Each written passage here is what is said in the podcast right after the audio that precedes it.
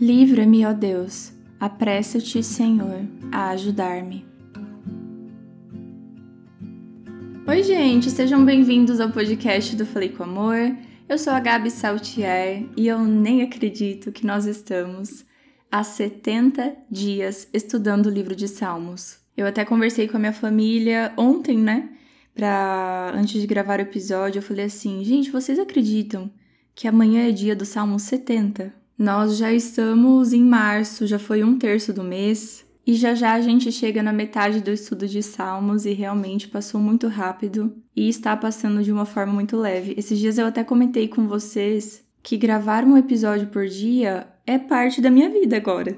Eu até postei no story, falei: "O que que eu vou fazer depois que acabar o estudo de Salmos?" Mas eu tenho certeza que novos projetos virão junto com outros estudos tão lindos quanto os de Salmos. Se você ainda não leu o Salmo 70, te convido a ler assim que terminar o episódio. E hoje vamos falar então de um salmo escrito por Davi, mas eu quero começar a conversar sobre esse salmo com uma mensagem que eu recebi da Súlia. Súlia Cordeiro, se você está ouvindo o episódio, o que eu tenho certeza que sim, porque você está estudando, chegou o seu momento. Você mandou uma mensagem para mim que foi extremamente importante. A Súlia, ela tem feito o estudo de Salmos e ela também faz parte do clube de leitura FCA. E ela comentou aqui em uma mensagem no nosso grupo do Telegram, né?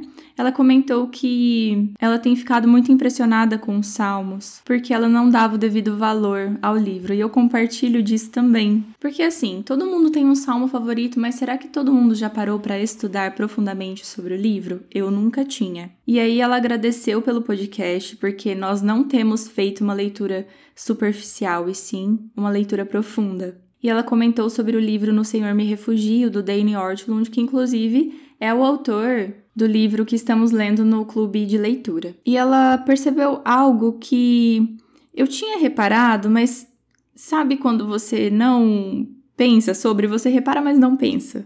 E que agora que ela comentou fez muito sentido. O autor nesse devocional, ele faz uma linha de raciocínio que sempre aponta para Cristo. Por mais que os salmos tenham sido escritos muito antes de Jesus vir, tudo aponta para Cristo e ela disse assim: Se o salmista está bem, foi pelo sacrifício de Cristo. Se ele está mal, o sacrifício de Cristo é nossa esperança. E isso que a Súlia falou faz todo sentido. No Salmo 70, Davi pede por algo que ele não sabia o que era, mas o que Davi precisava era de um redentor. Ele pede livramento, ele tem pressa. Ele fala sobre salvação e sobre como ele tem necessidade de Deus. E ele termina esse salmo, que é super pequeno, falando assim: Tu és o meu socorro e meu libertador, Senhor, não te demores. Davi tinha pressa de um redentor.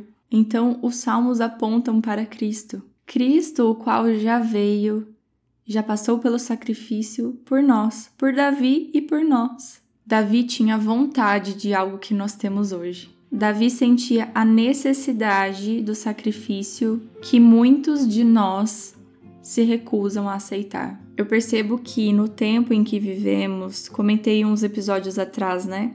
Nós estamos ali nas páginas finais da Bíblia. E no tempo em que vivemos, somos privilegiados de já termos o acesso à justificação pela graça. Hoje não precisamos mais fazer propiciação dos nossos pecados porque Jesus já fez isso. Hoje, se nós temos necessidade e vontade de um Salvador, nós temos também a certeza e o conforto de que ele já veio e nós temos a promessa de que ele voltará. Davi dizia: Apressa-te. Será que nós temos pedido isso também? Quando nós imaginamos Jesus voltando, nos resgatando desse mundo aqui, nós temos essa mesma pressa ou estamos apegados demais em tudo que o mundo pode nos oferecer?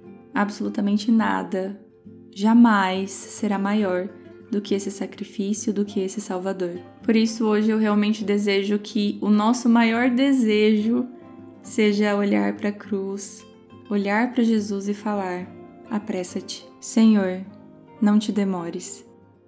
Fiquem com Deus e um beijo da Gabi.